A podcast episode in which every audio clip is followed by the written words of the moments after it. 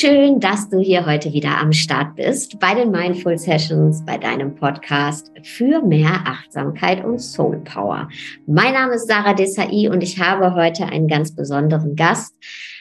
Einer meiner absoluten Lieblingskollegen, mein Seelenbruder, ähm, ein Poet, Coach und sein Name ist Poesie wie seine Worte. Isa Ismailat. Herzlich willkommen. Ich danke dir vielmals für die Einladung. Und auch du bist meine Seelenschwester. Ich liebe es, mit dir zu sprechen, mit dir tief einzutauchen.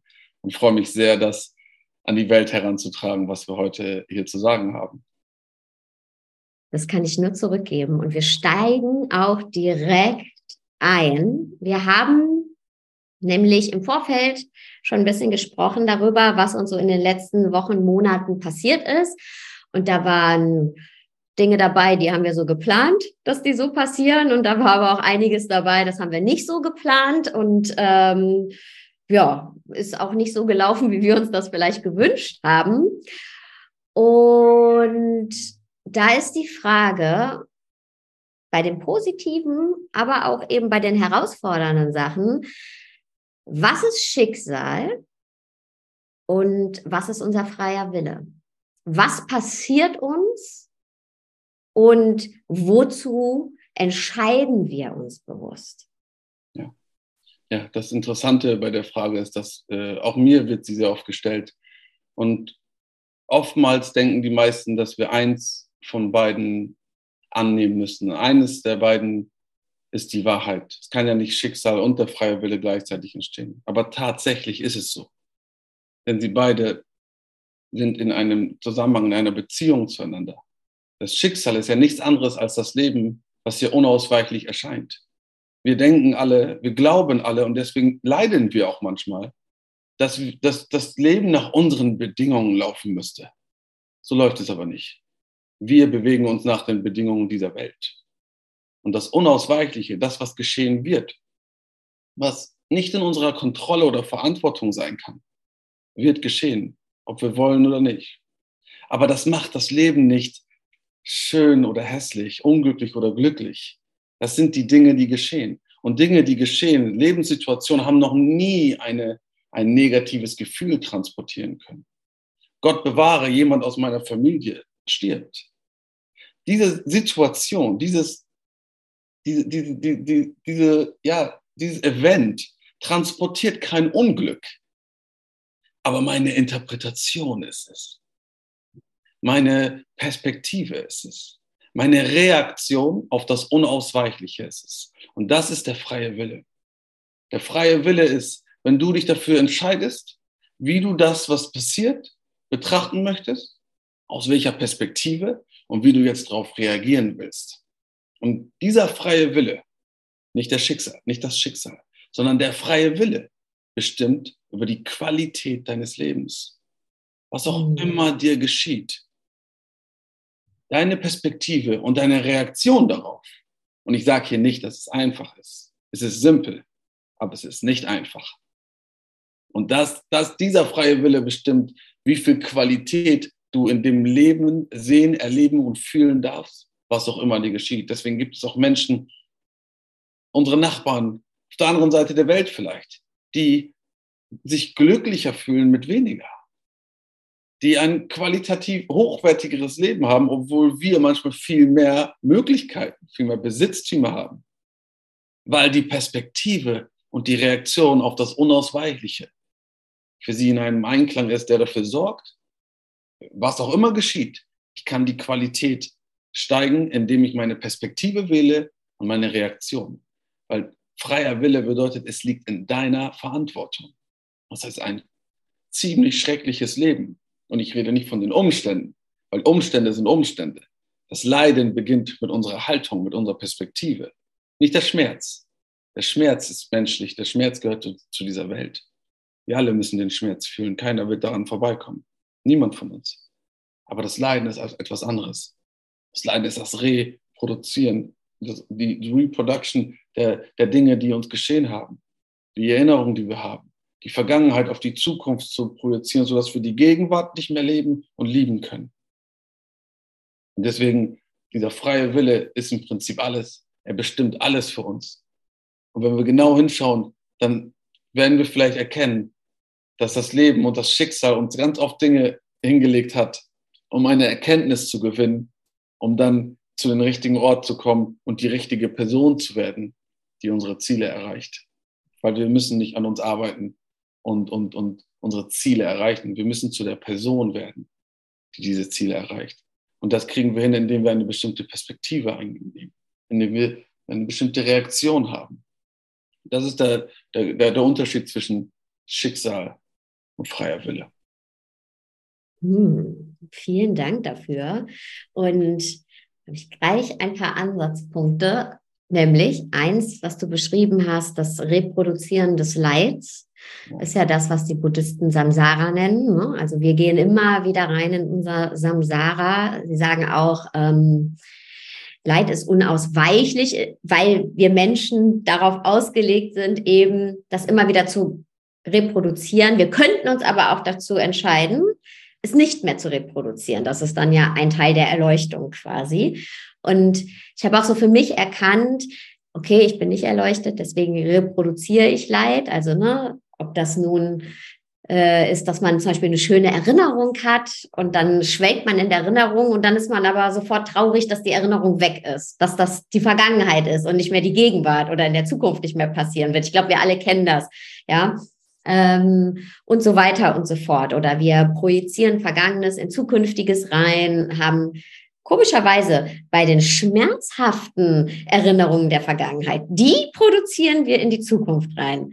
Und die glücklichen, freudvollen mh, hm, Erinnerungen und Geschehnisse der Vergangenheit, da, da denken wir direkt, ach Mensch, das wird mir nie wieder so passieren, ja. Ach, ähm, schade, jetzt, äh, dass das vorbei ist, ja. Also das Schmerzhafte nehmen wir mit und das Schöne sagen wir, kann nicht nochmal passieren. Ja, das, glaube ich, zeigt ganz schön, wie wir selbst unser Leid produzieren. Und dann hast du gesagt, mh, hm, es ist die Sicht auf die Dinge und sich eben frei dazu entscheiden, ich breche es jetzt mal ganz basic runter, wie reagiere ich in einer Situation? Ja, Schicksal passiert, wie gehe ich damit um? Oder ähm, vielleicht sogar noch einen Schritt weiter. Ich bin immer dafür bereit, dass das Schicksal passiert. Und ähm, das hat für mich etwas sehr, sehr Demütiges und gleichzeitig aber sehr Kraftvolles, weil ich nicht von mir annehme, dass ich das Leben austricksen kann oder dass ich, ähm, wenn ich nur festhalte, wenn ich nur fest genug halte, ähm, das Leben nicht passieren kann, ja, dass ich es steuern kann.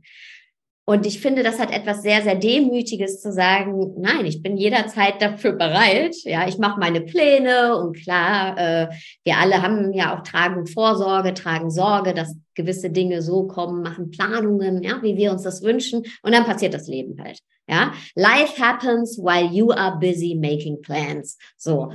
Und ich finde diese Demut zu sagen, hey, ich bin dafür bereit, ist so unheimlich kraftvoll, weil sie mich in meine wahre Kraft bringt, nämlich zu sagen, ich bin Teil des Lebens. Ich bin nicht gegen das Leben, ich steuere das Leben, ich bin Teil davon und ich bin im Fluss mit dem Leben. Ja.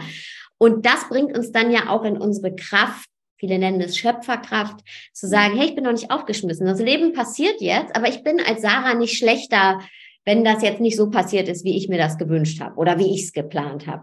Oder ähm, ich bin auch nicht aufgeschmissen, sondern ja, manchmal schleudert mich das Leben äh, weg hinterm, also weg vom Steuer meines Lebens in den Kofferraum, aber ich krabbel wieder raus und ich lege meine Hände wieder ans Lenkrad. Das heißt, da ist diese Power, mit dem Leben fließen zu können, die ich aber erst bekomme, wenn ich mein Ego zur Seite lege und diese, also wenn ich demütig bin, wenn ich sage, liebes Leben, du passierst. Ja. Und ich bin nicht so hochmütig zu glauben, dass ich dich lenken kann.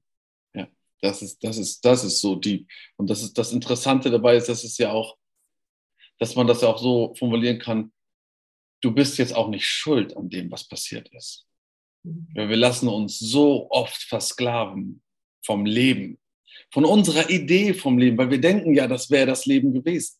Dabei, wir haben, sobald, sobald jemand von uns Schuld, um, Schuld und Scham spürt, wird er versklavt.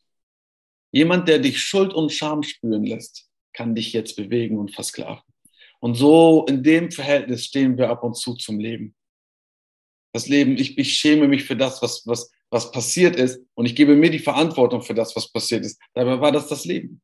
Aber deine, deine Sicht darauf, das ist doch das, woran du arbeiten kannst. Das ist doch die Power, von der du gerade sprichst, auch Sarah. Und zwar die Kraft, das, das Empowerment, was dann daraus kommt, wenn man sich erlaubt, wenn man den Mut hat, sich die Verantwortung für die Perspektive und für die Reaktion zu geben. Weißt du, wie viele Leute zu mir kommen und sagen, ich versuche, meine Vergangenheit anzunehmen. Ich versuche, meine Vergangenheit zu lieben. Und ich die Perspektive ändere und sage, wie wäre es, wenn du einfach die Person liebst, die deine Vergangenheit überlebt hat? Wie wäre es damit? Schau dir mal diesen Perspektivwechsel an und was für eine Power daraus kommt. Weil du plötzlich die Person feierst, die du eigentlich gar nicht magst, weil, weil du ja denkst, die, diese Vergangenheit ist ja nur geschehen, weil ich eine niedere Persönlichkeit habe. Dabei feier doch die Person, die es überlebt hat. Hier bist du. Anstatt an, an, an der Vergangenheit zu arbeiten in der, in, und dann Zukunft ist ja sowieso Vergangenheit ist Erinnerung und Zukunft ist die Reproduktion der Vergangenheit eigentlich. Das heißt, wir nehmen vergangene Sachen, packen sie in ein Format, wo wir es noch nicht kennengelernt haben und legen es in die Zukunft. Die Perspektive auf das Leben verändert alles. Ich gehe manchmal so weit, dass ich sogar manchmal sage, in meinen Coachings mache ich kaum etwas anderes als hier. Wie wär's mit, du schaust mal aus dieser Richtung? Und dann, wie wär's, du reagierst mal so darauf? Und wie sich dann plötzlich das Leben aufeinander legt, ist, ist, ist, ist ein Wunder. Es passieren Dinge, wo du sofort sagst, krass, krass, dass mir sowas passiert. Und all das durch den, durch den freien Willen, den Impuls zu sagen, äh, zu treffen, und zwar, Moment mal, es muss eine andere Sicht auf diese Dinge geben. Auch wenn wir die manchmal gar nicht sehen können, dann brauchen wir halt so eine Sarah Desai, wo wir hingehen und sagen, okay, wir brauchen da jemanden, der ein deepes, eine tiefe Reflexion gibt. Und das kannst du da einfach den Leuten zu zeigen und, zu, und, und wieder zu spiegeln, was sie nicht sehen können. Und das ist etwas, etwas, das ist eine Gabe. Das ist nicht mal etwas, was ich kenne. Ich komme ja selber aus. Wir sind ja Kollegen und, und, und, und es gibt wirklich wenige, die das so klar können. Und da muss ich dich auch loben, wie du es kannst. Und zwar da einfach zu spiegeln und zu sehen, was sich wirklich dahinter verbirgt, ohne eine persönliche Meinung zu offenbaren. Viele stehen davor, gerade Coaches, Therapeuten, Psychologen etc., wie sie sich auch schimpfen alle. Aber die haben eine persönliche Meinung, die haben ein System als Antwort für deine Frage. Aber solche Menschen, wie du es bist, antworten nicht immer mit der gleichen Antwort. Ich kenne das, weil ich selber auch auf die gleiche Frage drei verschiedene Antworten habe, wenn es drei verschiedene Personen sind. Einfach nur, weil wir wissen, es geht nicht um die richtige Antwort, es geht um die Person. Welche Perspektive braucht sie? Und da kann man sich, und darauf will ich hinaus, da kann man sich helfen lassen, weil wir oftmals zu nah an uns dran sind, um uns selbst zu sehen. Aber wenn man erstmal da diesen Mut entwickelt hat, warum ich Mut jetzt auch schon immer wieder gesagt habe, ist, weil es, da, da wartet eine Angst. Wir alle wollen Freiheit. Wir alle lieben Freiheit. Aber stellt euch mal in eine Reihe, wenn ich jetzt sage, dass, wer Freiheit möchte, muss seine größte Angst fronten. Wer Freiheit möchte, muss durchgehen und die Idee behalten, eventuell sich da, dort drin zu verlieren. Jemand anderes kommt raus. Bist du bereit für den Pain, das zu sehen, was sich die ganze Zeit versteckt? Bist du bereit, deine Wünsche, deine Sehnsüchte zu offenbaren, zu leben? Dann, dann musst du diesen Weg gehen, denn die verstecken sich an einem ganz bestimmten Ort. Und zwar hinter deiner größten Angst.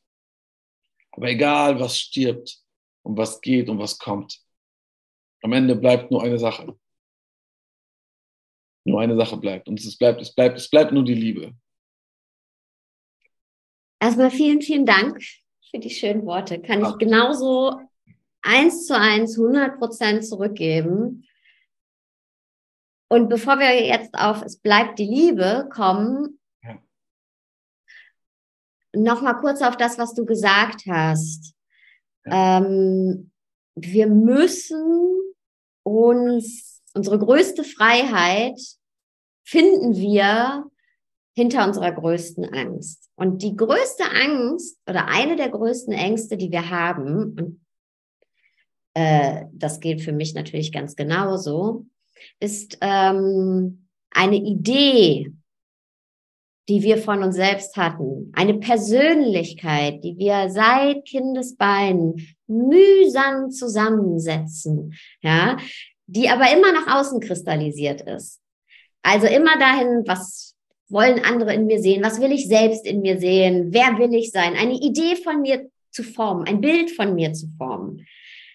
Dieses Bild, dieses Mosaik, was ich mühselig in Jahrzehnten von Leben zusammengebaut habe und innerlich auch immer wieder alles tue, dass dieses Mosaik nicht einstürzt, ja, dass es bloß noch zusammenpasst und hält und so einen innerlichen Drahtseilakt tanze, das loszulassen, zu sagen, alle Würfel, alle Mosaike dürfen sich neu sortieren. Und vielleicht passen die nicht mal alle zusammen. Und vielleicht äh, kommen Farben dazu, die habe ich vorher gar nicht gesehen. Ich muss es nicht zusammenhalten. Und diese Idee von mir loszulassen, das, was du gerade gesagt hast, hey, dich da drin zu verlieren in dem, was du findest auf der Suche nach dir und zu merken, und so war es bei mir, und auch wenn ich mal wieder in so Momenten bin, erinnere ich mich auch immer wieder, und es wird mir ganz bewusst, dass mein größtes Leid, ja, was ich selbst verursache, daran gekoppelt ist, dass ich auf Zwang ein Bild von mir aufrechterhalten möchte. Und das mache ich nicht, weil ich irgendwie manipulativ bin und möchte, dass Menschen mich auf eine gewisse Art und Weise wahrnehmen. Das mache ich auch von mir selber. Das ist der Survival-Modus, weil ich denke, nur so bin ich gut, liebenswert, ein, habe ich ein erfülltes Leben gelebt, was auch immer, so, ja. Und ähm, ich weiß, das Bild vom Schmetterling wird oft genommen und ich finde, es ist so ein bisschen abgearbeitet, aber was ich daran mag, ist eben die Raupe, die löst sich auf. Also bevor die ein Schmetterling wird, bevor der Flügel wachsen, muss die sich auflösen. Die zersetzt sich und dann bilden sich neue Zellen, aus denen sich dann die Flügel bilden. Ja, klar, und dann ist noch der Weg aus dem Kokon. Ist auch alles, ja, stimmt. Aber das das Bild, was sie von sich selbst hatte, muss sie aufgeben. Und dann kommt die Freiheit, dann wachsen die Flügel, dann ist noch viel mehr möglich. Und das, das fühle ich, weil genau so ist es. Dieses Bild von mir loszulassen. Und es gibt im Englischen dieses schöne Wort surrender, I surrender, ja. Und ich glaube, wir alle kennen das. Ähm, dass, wenn wir mal mit Themen, wenn es, oder wenn wir gemerkt haben, oh, ich werde jetzt so hart und dann haben wir gesagt, wir beißen uns jetzt durch und jetzt muss und ich muss das noch irgendwie hinkriegen, ob das jetzt in der Beziehung ist, ob das beruflich ist, whatever, ist egal. Und bei den meisten von uns ist es so, dass dann nach Wochen, Monaten, Jahren der Punkt kommt, wo wir sagen, ich kann nicht mehr so, ich kann nicht mehr mühselig jeden Tag mein Mosaik zusammenhalten. Es geht nicht mehr, ich kann nicht mehr. Und dann kommt es, weil der Leidensdruck so groß ist, dass wir sagen, ich lasse los. Und das, dann merken wir, okay, es darf abfallen, ist gar nicht schlimm. Und das ist dann oft so ein Punkt, wo für viele eben diese persönliche Weiterentwicklung anfängt, weil sie sagen, hey, okay, ich habe da was erfahren und da will ich weiter hingucken und vielleicht ähm, muss ich gar nicht mehr diesen Druck erfahren, sondern kann eben lernen, früher loszulassen. Und die Steine dürfen sich eben viel früher neu sortieren und nicht erst, wenn ich irgendwie nach Jahren festhalten merke, okay, meine Finger fallen ab, meine Arme fallen ab, ich habe keine Kraft mehr festzuhalten. Und ja, diese Idee loszulassen von mir selber. Und ich merke immer wieder bei mir, wenn ich denke, ich als Sarah, ähm, ich muss nur noch das machen, dann habe ich wieder ein Ziel erreicht und bin irgendwie glücklich oder dann kann ich mich mal entspannen.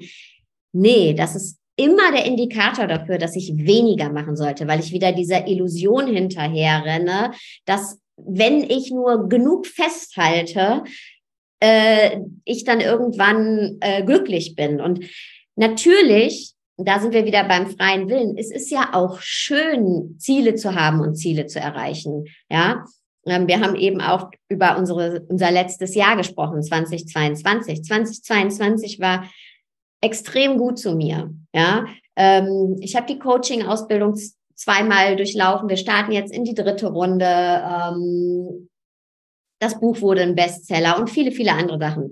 Und wenn ich aber zurückgucke auf das Jahr 2022, ist das schön, aber das ist ja nur eine Momentaufnahme. Das, was wirklich zählt, ist die Liebe, nämlich, dass ich Zeit mit meiner Familie hatte, dass ich Zeit mit Freunden hatte. Und da geht es gar nicht darum, dass das große Erlebnisse sein müssen, sondern menschlich Zeit verbracht habe. Nicht irgendeiner Vorstellung hinterhergerannt bin, wie diese Zeit jetzt gefüllt werden muss, weißt du, sondern einfach, ja, die Liebe da zu haben. Was ich damit sagen möchte ist, und dann bin ich auch wieder ruhig, das Leben passiert eh. Verstehst du? Und ich mache mal ein paar Pläne und super, wenn die laufen und ich folge auch meiner Überzeugung und das ist ganz toll, aber das Leben passiert. So, das passiert. Und das, was aber bleibt und was mich dadurch trägt, wenn das Leben passiert, vor allem, wenn es mal nicht so passiert, wie wir uns das wünschen, ist die Liebe. Ist die Liebe zu mir selber erstmal und die Liebe zu meiner Familie und die Liebe zu meinen engsten Menschen. Das ist das, was bleibt. Das ist das, woran ich mich erinnern kann. Der Rest passiert einfach. Und manchmal habe ich Glück und nicht. Und jedes Mal, wenn ich denke, jetzt habe ich es gecheckt, wie das Leben läuft, dann kommt das Leben und gibt mir eine Klatsche und sagt, stay humble. Safe, safe, safe. Darüber können wir alle sprechen. Aber ich fange erst gar nicht an, sonst wird das zu lang, das äh, Gespräch darüber. Aber dass die Liebe bleibt. Du, ähm, auf, auf, man sagt, auf die unzähligen Fragen dieser Welt ist die einzige Antwort die Liebe. Und die Liebe ist ja nicht nur Sie äußert sich, ihre Auswirkung ist die Liebe, die du zu deiner Familie hast, zu deinen Freunden, die ich zu meinen Freunden, zu meiner Familie oder zur Natur, zu Tieren, zu der Welt, zu meiner Arbeit habe, zu den Menschen habe. Aber die Quelle ihrer ist der offene und erlaubende Raum. Und da findet das Leben statt, so wie du es gesagt hast. Es findet statt, es geschieht dir. Und die Liebe ist der Raum, in dem Schicksal und freier Wille entstehen und sich zum Ausdruck bringen darf. Es ist der allumfassende und, und hingebende und erlaubende Raum, dass das, das, das Auf und das Ab erscheinen darf.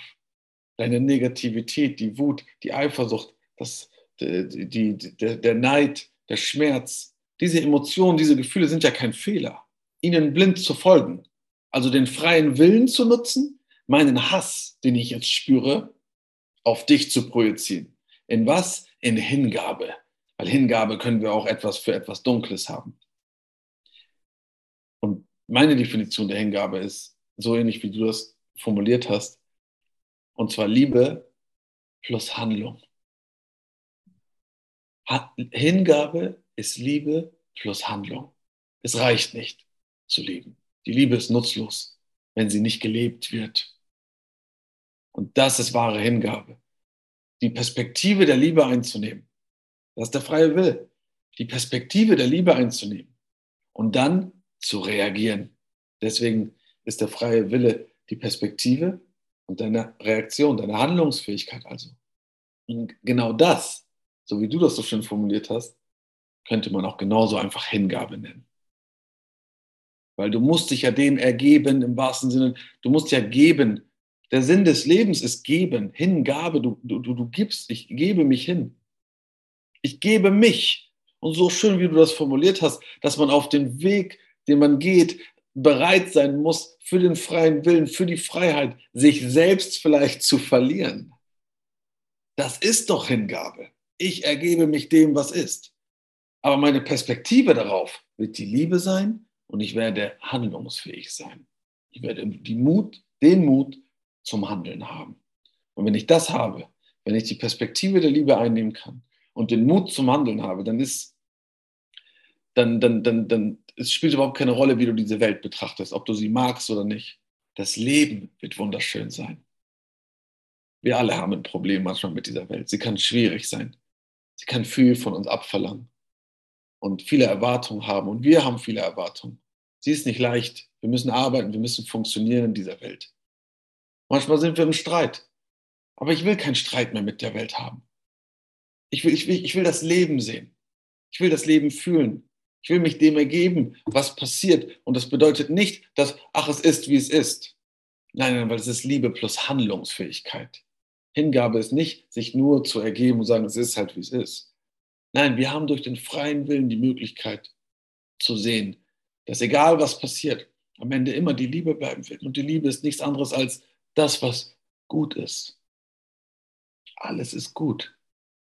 Und alles wird gut, wenn du gerade nicht dort bist. Ich verstehe dich, wenn du gerade nicht dort bist. Alles wird gut. Auch das, auch das, was du jetzt gerade gedacht hast, auch das wird gut. Alles wird gut, weil am Ende bleibt, bleibt die Liebe. Und manchmal, in vielen Momenten und in vielen Herzen von uns, ist das nur ein Glaube. Ist das eine Hoffnung? Aber ich bin mir sicher, wenn du den, den anderen Part, wenn du den Mut findest, die Handlung zu haben und die Reaktion zu haben, die im Namen der Liebe stattfindet, dann wirst, dann wirst du sehen, dass nicht nur alles gut wird, sondern es immer schon alles gut war. Und diese Handlung ist ja nicht unbedingt, ich mache jetzt diesen Schritt. Diese Handlung kann ja auch eines der größten Schritte der Selbstliebe ist zu sagen, ich weiß nicht, wie ich mich selbst lieben soll. Das ist auch schon eine Reaktion und eine, die unheimlich liebevoll ist. Und das ist einfach so wundervoll, wie du das Wort Hingabe da reingebracht hast, weil es genau das beschreibt einfach. Weißt du, dass, dass, dass, dass die Liebe der Fokus ist, aber sie nutzlos ist, wenn wir sie nicht leben, wenn wir sie nicht praktizieren. Mhm. Und praktizieren kann eben sein, Hingabe, so wie du gerade gesagt hast, zu sagen, ich weiß nicht, wie ich mich gerade lieben kann. Ja? Und das auch, das ist ja ein aktives Loslassen äh, von der Vorstellung wieder, ja, die wir eben hatten. Aber Hingabe ist auch eben, ja, ich, äh, ich gehe jetzt den nächsten Schritt, ja, ganz aktiv. Ich mache was. Und Hingabe kann eben auch sein, ähm, aus Liebe zu sehen, und das finde ich auch mal ganz wichtig zu sagen, wenn man die Kraft hat, ich setze mich jetzt ein für andere. Ne? Weil viele Menschen haben diesen Weltschmerz, was ich total verstehe, weil wenn man in die Welt guckt, fragt man sich auch oft, okay, das ist ganz schön ungerecht, ja, was anderen da gerade passiert. Und wie kann ich hier jetzt mein freudvolles Leben leben, wenn es denen nicht gut geht, ja? Und das ist auch Liebe plus Hingabe. Die Liebe ist schon da in deinem Weltschmerz. Die ist schon so, du fühlst mit den Leuten. Aber die Hingabe, die darfst du noch einladen, zu sagen, okay, ich werde jetzt aktiv. Und jeder von uns kann anders aktiv werden. Manche von uns können auch in ihrer Nachbarschaft aktiv werden. Es ist ganz egal, weil Leid ist ein Teil des Lebens. Also äh, Ungerechtigkeit ist ein Teil dieser Welt. Ja, weil egal wie viel wir über Liebe sprechen, es sind einfach auch ganz viele, wenn wir es mal runterbrechen, auch wirtschaftliche Interessen, die einfach dafür äh, sorgen, dass es ungerecht ist und bleibt. Ja, da sind so viele Machtinteressen, in denen Menschen eben andere Perspektiven haben und in einer Stellung sind, wo sie diese auch nutzen können. Und wir fühlen uns dann oft hilflos. Ja, wie soll ich denn jetzt helfen? Äh, was kann ich machen? Ich sehe dieses Leid und ich kriege viele Nachrichten dazu und ich fühle mich, ähm, sagen die Leute oft, ich, ich, ich kann dann gar nichts machen. Ich, mhm. das nimmt mich selber mit, dieses Leid zu sehen der anderen Menschen. Und da sage ich immer, das ist schon mal gut, weil du hast deine Perspektive geöffnet. Ne? Du, du, da ist diese Liebe. Aber das ist, du brauchst nicht Mitleid haben, aber Mitgefühl, weil aus dem Mitgefühl kann nämlich die Hingabe entstehen, dass wir, ich fühle mit, ich, mein menschliches Herz, meine menschliche Seele fühlt, hey, das ist meiner Schwester, meinem Bruder, am anderen Ende der Welt, auch wenn ich die nie getroffen habe vielleicht, ja, nicht so geht wie mir. Menschen, also ich meine jetzt Schwester, Bruder als Menschenschwester, Menschenbruder, ja, da fühle ich mit als Mensch, ist doch klar, so. Und ich, und viele von uns machen dann zu, weil sie denken, oh nee, das macht mich fertig, ich kann da nicht hingucken, das, das übermannt mich, ja. Aber es ist gut, Mitgefühl zu haben, aber nicht Mitleid. Mitleid, da stelle ich mich wieder in eine überhöhte Position. Aber mitfühlen. Und dann, ja, ist die Liebe da, weil ich natürlich liebe, so wie, wie ich zu mir fühle, auch wenn es manchmal schwer ist, auch zu dir fühle. Ja, wir sind ja verbunden. Und dann kann die Hingabe folgen. Und die Hingabe kann jeder Akt sein. Natürlich wirst du oder ich jetzt die Welt morgen nicht ändern, also auf Knopfdruck. Ja, aber jeder von uns kann in die Handlung kommen und kann etwas tun. Das kann eine kleine Geste sein, eine große Geste. Du kannst protestieren gehen, du kannst Geld spenden, du kannst Essen austeilen. Es ist total egal, was du machst. Aber du kommst eben in die Hingabe, zu der dich die Liebe gebracht hat. Wunderschön, wunderschön. Und ich gehe sogar noch, noch, noch einen Schritt. Wenn du nichts von dem tun kannst, dann kannst du dankbar sein. Mhm. Aha. Mhm.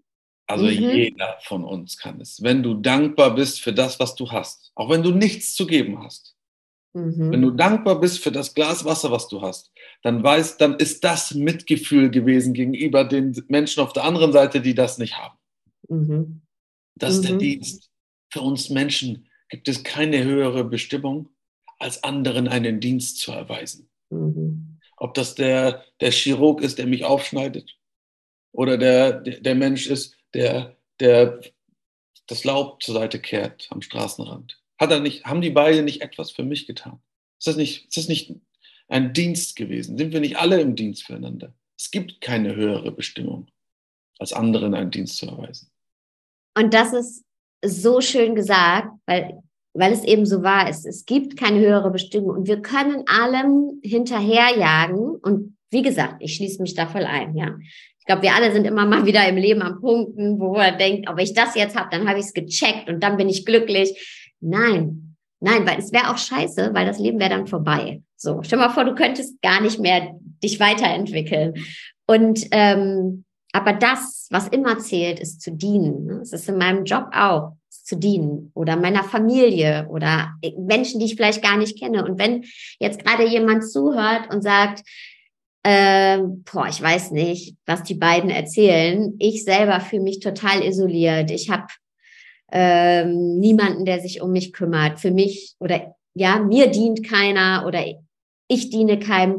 Dann ähm, gibt so eine schöne Übung. Stell dir einfach mal eine Blüte vor, eine Blume und was alles eben passieren musste, damit diese Blume existieren kann. Ja, da ist das Regenwasser, da ist die Erde, da ist ein Mensch, der es vielleicht gewässert hat und so weiter und so fort. Oder wenn du dein Essen auf dem Teller hast, stell dir vor, was, was alles zusammenkam an Leben, aber auch an Menschen, dass dieses Essen auf deinem Teller ist. Ja, also die Natur hat sich vereint, um dieses Essen auf deinen Teller überhaupt äh, bringen zu können. Und da gab es Menschen, die das Essen, den Landwirt, die Landwirtin, da gab es die, die Frau an der Kasse, den Mann an der Kasse, da äh, gab es jemand, der es verpackt hat, da gab es jemand, der einen LKW gefahren ist und so weiter und so fort. Und dann frag dich mal als nächsten Schritt, was du alles tust für andere Menschen, weil das ist uns oft nicht bewusst.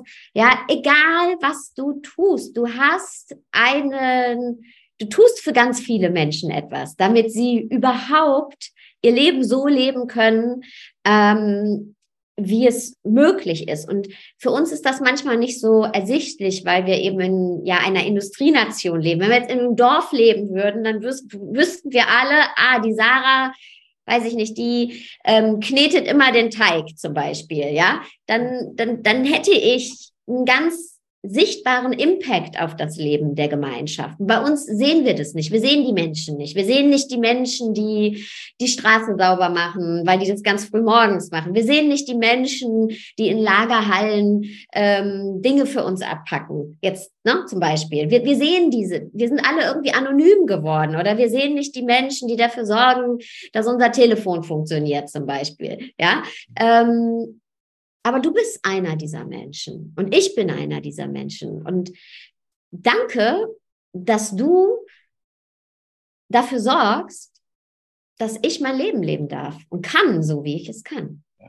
Und das, das, ist, das ist so spannend, weil man das auf so viele Ebenen ähm, interpretieren kann, warum wir ununterbrochen in einer Interdependenz zueinander leben. Was du einkaufst, sorgt dafür, dass andere einen Job haben und dann ihre Kinder ernähren können. Das spielt überhaupt keine Rolle. Aber wenn wir noch deeper gehen, dann in deiner Einsamkeit, Einsamkeit gibt es nur einmal. Die ist nicht bei dir und bei mir. Und dann noch bei sieben Milliarden, acht Milliarden anderen Menschen. Die gibt es einmal. Wir teilen sie. Wir sind zusammen einsam. Wir sind alle zusammen einsam. Wir schauen alle, alle den gleichen Mond an. Wir schauen die gleiche Sonne an, den gleichen Himmel. Wenn der Baum ausatmet, können wir einatmen. Und wenn, wenn, wenn wir ausatmen, kann er einatmen. Wir sind in einer, in einer ununterbrochenen Interdependenz und auch in unserem Schmerz, in unserem Leid. Auch wenn du denkst, dass du allein bist und dich so fühlst, dort bist du nicht allein. Wir, wir, wir stehen dort alle hinter dir und manchmal vor dir. Wir sind dort zusammen. Wo auch immer du bist, wir sind zusammen. Und, und nicht nur wir. Ja. Entschuldigung, also, sondern es waren so viele Generationen schon vor uns, die den Weg gegangen sind und die stehen auch hinter dir. Und ähm, wir haben oft das Gefühl, ja, ich bin alleine und ich kenne das Gefühl. Ich kenne das Gefühl auch von Heimweh. Heimweh nicht mal nach einem Ort, sondern Heimweh nach einem Zuhause, von dem ich selber gar nicht weiß, was der ist. Ja, aber ja. eigentlich habe ich mein Zuhause in dir und du deins in mir. Und wir alle haben unser Zuhause ineinander. Wir sind nicht alleine, aber dieses Heimweh kann sich sehr, sehr stark anfühlen, wenn wir diese Anbindung verloren haben und zu sehen, hey, keiner von uns ist allein. Wir sind auch nicht allein auf diese Erde gekommen. So, da sind Leute schon vor uns, Generationen vor uns. Und wenn wir da mal weitergehen, mal weg von dem, sag ich mal, spirituellen Aspekt, sondern zu dem wissenschaftlichen Aspekt, ja, dass eben äh, über Generationen ähm, Dinge ja weitergegeben werden, Fähigkeiten, aber auch Trauma und ne, so. Wir sind wirklich verbunden mit mit einem Band, das dich nicht leugnen lässt unheimlich, un, unheimlich spannend. Und das, und das Schönste dabei ist, dass die Antwort wieder die Liebe ist. Am Ende, das ist, das ist auch die Antwort darauf, zu Hause sein zu wollen. Weil, weil, weil Liebe bedeutet, Liebe bedeutet für mich das Gefühl, dass ich zu Hause angekommen bin. Und das ist etwas, wo wir alle sein möchten. Und das Interessante und das Wundervollste dabei ist, dass es durch unsere Perspektive und Reaktion auf das Leben kultiviert werden kann. Das Ankommen an der Liebe ist nicht an einem Schicksal gebunden.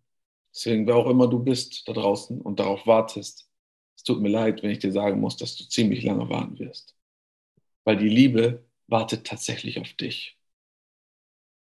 Sie wartet auf dich.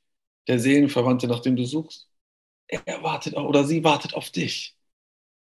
Die Liebe wartet auf dich. Sie steht da und schickt Menschen, Situationen, Ereignisse, Gedanken, Gefühle. Mit der Hoffnung, dass du sie siehst, wie sie doch kommen wollen. Dass du die Perspektive einnimmst und die Reaktion wählst, die dich dorthin führt, wohin du bestimmt bist zu sein, zu bleiben, zu wohnen, zu leben. Und zwar zu Hause. Viele von uns haben immer das Gefühl, immer, immer, was du auch so schön sagtest in Bezug zur Vergangenheit und Zukunft, wir wollen immer im nächsten Moment sein. Wir wollen im nächsten Moment sein. Aber glaub mir eins, wenn ich dich jetzt nehmen würde und dich sofort dorthin setzen würde, würdest du sofort denken, ich glaube, ich gehöre hier eigentlich gar nicht hin. Du würdest das indirekte und unbewusste Gefühl haben, eigentlich gehöre ich hier nicht hin. Wir fühlen uns immer fehl am Platz, weil wir hier Besucher sind. Aber wir haben etwas bekommen, einen Funken von etwas in, in uns drin, was uns daran erinnert, dass unser Zuhause keine Location hat, sondern ein Bewusstseinszustand ist. Und Bewusstsein im wahrsten Sinne des Wortes. Du musst dir bewusst darüber sein. Und das ist das, und das beginnt durch diese Verantwortung, durch diesen freien Willen, der ja auch nichts anderes ist als jemand, der seinen freien Willen nutzt. Der sieht für uns ja wie aus, und zwar nach einem selbstbewussten Menschen. Und selbstbewusst bedeutet nicht hier, ich bin wer auch immer und habe mit erhobenen Haupt laufe ich durch die Straßen. Nein, selbstbewusst ist über sein Selbst bewusst zu sein, zu wissen, wer du bist, was in dir vorgeht.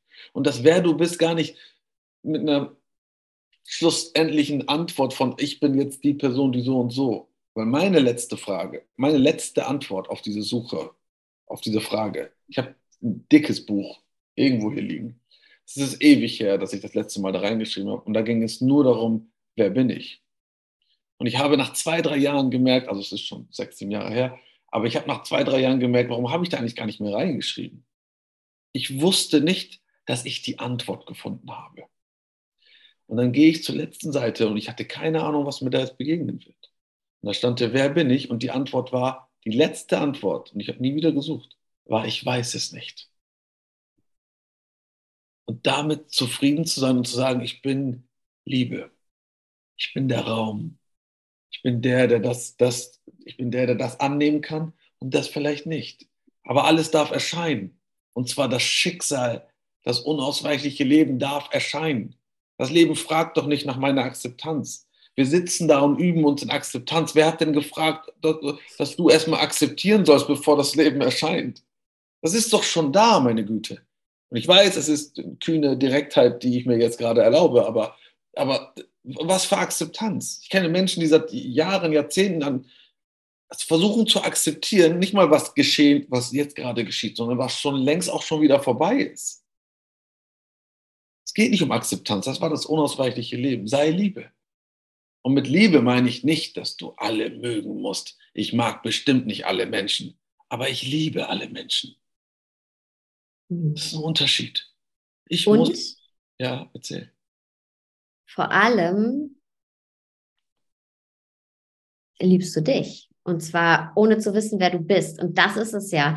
Nicht zu meinen, man muss jemand sein, ja, werde endlich der Mensch, der du sein willst. Was bringt mir ja gar nichts, sondern der Mensch, der jetzt gerade ich bin und eben das Leben durch mich fließen zu lassen. Weil so wie das Leben sich verändert, verändere ich mich auch so oft, ja, so oft äh, immer wieder. Das ist halt das Leben, was nicht unter Schablone vorgezeichnet ist. Und wenn es durch mich fließen kann, dann bin ich auch ich nicht ähm, unter einer Schablone vorgezeichnet. Ja. Und das ist es nämlich. Oh, weißt du, was das ist? Es ist eigentlich The courage of not knowing. Den Mut zu haben, es nicht zu wissen. Mhm. Und ich glaube, das fällt uns hier oft sehr schwierig, weil wir auch hm, in einer Gesellschaft leben und aufgewachsen sind, die was ja großartig ist, auch ähm, viel über Wissen sich definiert. Ne? Also angelerntes Wissen, äh, Innovationen und so weiter. Ich muss es mir erklären können. Ne? Jetzt glauben wir an Dinge, die andere Traditionen schon vor tausenden von Jahren äh, wussten. Ne? Jetzt wissen wir auch zum Beispiel, Meditation ist gut fürs Gehirn, weil es jetzt die Neurowissenschaft belegt hat. Ja, andere wussten das eben schon vor tausenden Jahren. Und ich sage damit auch nicht, dass das schlecht ist, weil ich finde, auch ich mag auch immer irgendwie mit Wissen wissenschaftlichen Arbeiten ähm, ja, zu arbeiten und irgendwie Referenzen zu haben. Ich finde das gut, ich finde es gut. Ähm, aber wir sind eben eine Gesellschaft, a society of knowing. Und was das Leben uns abverlangt oder dieser Glaube, Liebe, ähm, ist den Mut zu haben, nicht alles zu wissen und trotzdem zu vertrauen. Ja, das ist das, was ich, ich wurde vor kurzem von einem, einer Klientin gefragt. Äh, ich sage, wie kann das sein, dass du auf einfach jede Frage eine Antwort hast? Wo holst du dieses Wissen her? Meine Antwort war, ich habe überhaupt keine Antworten. Ich sorge nur dafür, dass du die Frage nicht mehr stellen musst. weil ich dich mit dem, was ich sage, in das Leben führe. Und, und ich fand es interessant, warum ich das sage, ist, weil sie war, sie hat mich gefeiert, weil, ich, weil sie dachte, der hat so viel Wissen. Und in meiner Welt ist das, ich bemühe mich unheimlich darum, alles zu vergessen, was ich jemals gelernt habe, damit ich ein leerer Raum bin, der alles annehmen kann, was passiert. Ich muss nichts werden. Ich muss nichts sein, um alles zu werden. Ich muss loslassen. Ich muss abgeben. Ich muss erlauben, in einem Raum zu sein und nicht zu wissen, wohin ich gehöre, zu wem ich gehöre, wer ich überhaupt bin. Und das bringt, und deswegen diese, dieses Courage, was du gesagt hast, weil es ist, da ist Angst dahinter. Denn wer, weil, weil du, was du noch abgeben musst, ist ja nicht nur meine Persönlichkeit und meine Story von Isa, der Bruder, der Sohn, der, der Coach, der Unternehmer, der was auch immer, sondern auch meine Leidensgeschichte. Und die mögen wir nicht gerne abgeben. Wir mögen nicht gerne unsere Leidensgeschichte abgeben. Ja, das ist, die wenigsten von uns mögen die abgeben, weil die Besonderheit fehlt, die Anerkennung uns selbst gegenüber fehlt. Guck mal, was ich geschafft habe. Guck mal, was ich überlebt habe. Guck mal, was die mir angetan haben. Ich kann da nichts für. Ich kann aus der Verantwortung rausgehen, weil das waren ja die, die das, die das mit mir gemacht haben. wenn es keine Menschen in der nächsten Nähe waren, dann waren es vielleicht die Eltern oder die Großeltern. Und wenn es sein muss, ist es vielleicht meine Kultur, meine Herkunft, meine Hautfarbe. Spielt überhaupt keine Rolle. Aber kannst du das alles abgeben? Hast du den Mut, alles abzugeben und da zu sitzen und zu sagen, ich weiß es nicht? Weil glaub mir, I don't know is, is a lot of freedom. Mhm. Sehr viel Raum. Und auf einmal weißt du, was Freiheit bedeutet. Und zwar den Mut zu haben, im Nirgendwo zu sein, um dann überall ankommen zu dürfen. Punkt. Und das ist eben auch das, was ja sowieso einen guten Coach ausmacht, nämlich gar keine Antworten zu geben. Weil ich weiß nämlich gar nichts über dich und ich weiß auch gar nichts über dein Leben. Ich höre dir zu, ich helfe dir, deine innere Landkarte selber zu erkunden. Ja, aber du findest die in dir liegende Weisheit wieder. Da bin ich einfach nur, halte ich den Raum für.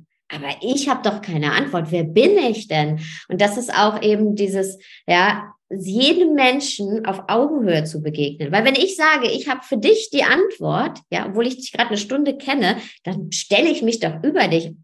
Horror, schlimmster Coach ever. Bitte, dann müsste ich sofort meinen Job kündigen, an den Nagel hängen und nie wieder mit Menschen arbeiten. Ja, und das ist so dieses Prinzip von du brauchst mich. Ich sag dir jetzt, ja, ich kann dir gar nichts sagen, aber ich kann dir helfen äh, oder dich kann, kann dich dabei begleiten, ein kleines Stückchen ähm, die Antworten vielleicht, die du selber vergessen hast, dich daran zu erinnern, egal wie die sind. Und das, was in dir liegt, freizusetzen, ja, diesen Schatz, den du in dir trägst, freizulegen. Freilegen machst du sogar auch selber. Ja, ich halte den Raum dafür. Und das ist, finde ich, auch immer ganz wichtig. Hey, wenn Leute dir sagen, ich habe die Antwort auf dein Problem, ja, ja. Run. Run. Du weißt schon, irgendwas stimmt nicht, irgendwas stimmt nicht. Es geht um Erinnerung. Ich habe sogar heute bei Instagram in der Story, glaube ich, gedroppt, ähm, äh, wir brauchen Menschen, wir brauchen jemanden um uns herum, der uns daran erinnert, wer wir sind. Und das ist im Prinzip unsere Arbeit. Einfach nur, wer möchte diese Person momentan sein? Das ist eine Momentaufnahme. Ich könnte ja nicht, was ich bei einem Klienten anwende, zwei Monate später an dem nächsten anwenden. Das ist ja. Du könntest es nicht mal zwei Monate später bei dem gleichen anwenden. genau, genau. Und das ist einfach so deep zu wissen. Und das verändert die Arbeit, das verändert die Arbeit bei den Menschen, das verändert die Arbeit bei dir und dann verändert das auch noch die, die Welt, wie wir uns betrachten, wie wir aufeinander reagieren. Dass wir nicht mehr jemanden als falsch kennzeichnen, dass wir diese Welt endlich davon befreien, was nach meiner Meinung nach richtig oder falsch ist, was nach meiner Meinung abgelehnt und eine Abneigung da, äh, da, da sein musste oder eine Vorliebe dort sein müsste. Das ist doch meine Meinung. Was ist, wenn jemand anderes eine andere Meinung hat? Ich befreie die ganze Welt von all dem, was ich für richtig oder für falsch halte. Und diese Person, die vor mir ist, die wird gespürt. Und ich muss immer mehr zu einem Raum der Liebe werden, um die andere Person, der anderen Person zu erlauben, da sein zu können. So wie wir mit unseren Gefühlen ja auch umgehen sollten. Und zwar ein Raum, ein erlaubender Raum zu sein. Der, für die Wut, für die Einsamkeit. Und nicht, ja gut, ich will mich aber nicht die ganze Zeit einsam fühlen, denn du sollst dem Gefühl erlauben, zu, da zu sein und nicht der blinden Gefolgschaft dich äh, beischwören, der, der Emotion gegenüber. Du sollst nicht blind folgen. Erlaube sie. Und genauso erlaubst du ohne Urteil einfach den Menschen reinzukommen. Und dann siehst du, was er kann, was er nicht kann, wenn wir jetzt in unserer Position als Coach sprechen. Und das ist dann plötzlich, es ist so einfach, so simpel. Weil du siehst es, du siehst es vor dir. Aber dafür musstest du so empty yourself first. Mhm. Ja, es ist ganz viel, ja, auch äh, Selbsterfahrung. Also ich kann das nur machen, wenn ich auch selber viel in die Erfahrung gehe. Oder auch zum Beispiel in meiner Ausbildung. Am Anfang sagen die Auszubildenden auch immer, ja, aber wie machst du das? Wenn du weißt ja nicht, wer dir begegnet und was ist, wenn du dann nicht weiter weißt, nicht so darauf kommt es gar nicht an. Und am Ende der Ausbildung, wenn sie durch die Ausbildung durchlaufen haben, dann sind sie so, ah, okay, alles klar. Aber klar, wir sind eben so konditioniert, dass wir meinen, wir müssen, wir müssen eine feste Form haben. Und, ähm, und sind halt ständig in diesem, wir müssen. Und das ist halt, wir müssen, ich muss, ist immer aus einem Mangel, ist immer aus einem Gefühl von, okay, die nächste Gefahr kommt gleich, ja, Überlebensmodus. Wie sehr kann ich für einen anderen Menschen den Raum halten, wenn mein Gedanke eigentlich die ganze Zeit bei mir ist, oh, oh, was, wenn ich das jetzt hier nicht gut genug mache? Ja, ähm, das, ja, und so, und das ist jetzt nicht nur als sag ich mal, Berater, Coaches, sondern generell im Leben, egal welche Menschen uns begegnen, wie sehr schaffen wir es, bei der anderen Person zu sein und nicht nur bei uns. Also wie sehr kann ich zum Beispiel zuhören einem Menschen, ohne das Gesagte auf mich zu interpretieren, ohne in meinem Kopf schon zu denken, ah, das ist mir damals auch so passiert und ich habe das dann so und so und einen guten Tipp geben zu wollen, weißt du, Ratschlag ist ja ein Schlag auch oft. Also wie sehr kann man wirklich mit der Aufmerksamkeit bei der anderen Person sein? Und das schaffe ich auch nicht immer, auch nicht im Privatleben, ne? Schaffe ich das natürlich nicht immer, aber mir wird das dann schneller bewusst und dann merke ich so, ja, es geht ja gerade gar nicht um mich. So, ja. Ähm, ich, versuch, ich versuche, meine Aufmerksamkeit der anderen Person wirklich zu schenken. Und das ist das größte Geschenk, was wir machen können einander. Uns wirklich die Aufmerksamkeit zu schenken. Voll, voll. Und deine Sätze sind so, sind so deep, dass man sie vielseitig anwenden kann. Und zwar, was ist, wenn, nicht mal bei der anderen Person, was ist, wenn wir das alles runter reduzieren auf die Interaktion, die in dir stattfindet? Was wäre, wenn du, wenn deine Gedanken kommen und du, du, du sie nicht ständig auf dich selbst beziehst? Mhm. Was ist, wenn Neid kommt und du nicht die ganze Zeit sagst, oh, das muss was mit mir zu tun haben? Sogar dieses selbstzentrierte, egoistische steht sogar in Bezug zu deinen eigenen Gedanken und Gefühlen. Was ist, wenn ein Gefühl einfach nur eine Begleiterscheinung eines Gedanken ist und dieser Gedanke ist irgendwas Angelerntes und diese ganze Konstellation, Erscheinung dir einfach einen Reminder geben möchte, eine kleine Depression geben möchte, um dir zu sagen, so nicht weitermachen. Oder Einsamkeit, die dich dazu auffordert, ähm, zu dir selbst zu kommen. Du kannst die Botschaften erkennen, wenn du nicht die ganze Zeit denkst, ich bin das Zentrum des Lebens. So mhm. ein schöner englischer Satz. Ich habe ihn geliebt, ich liebe ihn immer noch. Der, der, der, der wurde wie ein Wahnsinniger überall an die Wand gemalt, früher, als ich, als ich jünger war. Und zwar, think about yourself and you will suffer wenn es die ganze Zeit nur um dich geht, mhm. wirst du leiden. Weil du kannst nicht leiden, wenn du nicht mehr Teil einer Story bist. Mhm. Diese Story, die wir uns selbst erzählen ne? und immer wieder reproduzieren. Und wie du auch gesagt hast, meistens die Story vom Leid. Ähm, ja, und wenn wir aufhören, uns eine Story zu erzählen und die aufrecht zu erhalten und keine Energie mehr da rein verwenden. Isa, ich könnte ewig weiterreden, aber ich sehe, wir haben schon lange gesprochen. Das heißt, ich würde sagen, ja. es gibt irgendwann noch mal ein Podcast-Interview und ein Gespräch, oder? Muss es. Muss es. Muss es. warten wir mal ab, wie die, wie die, wie die Menschen darauf reagieren. Aber ich glaube, äh, das kam sehr aus dem Herzen bei mir und bei dir spürt man es sofort, dass alles bei dir aus dem Herzen kommt und dann, dann erreicht sowas auch die Herzen, da bin ich mir ziemlich sicher. Ich würde mich tierisch freuen. Vielen, vielen Dank für das Gespräch und ich verlinke dich natürlich in den Show Notes, weil falls es Menschen gibt, die dich vorher noch nicht kannten, die werden jetzt sagen, okay, wo finde ich den? Gib mir seine Telefonnummer, die gebe ich euch nicht raus. Aber wir finden dich vor allem auf Instagram ja, da gibt es ganz viel Content. Da kann man auch rüber auf meine Website, wo ich dann auch Coachings, äh, 1 zu 1 Coachings anbiete, auch teilweise mit äh, Gruppen und, und Unternehmen auch teilweise. Aber der Fokus ist zurzeit tatsächlich auf 1 zu 1 und da mehr so die persönliche und spirituelle Intelligenz zu entwickeln und die dann mit so einem Self-Empowerment dann auch sehr praktisch zu machen. Das ist der Fokus.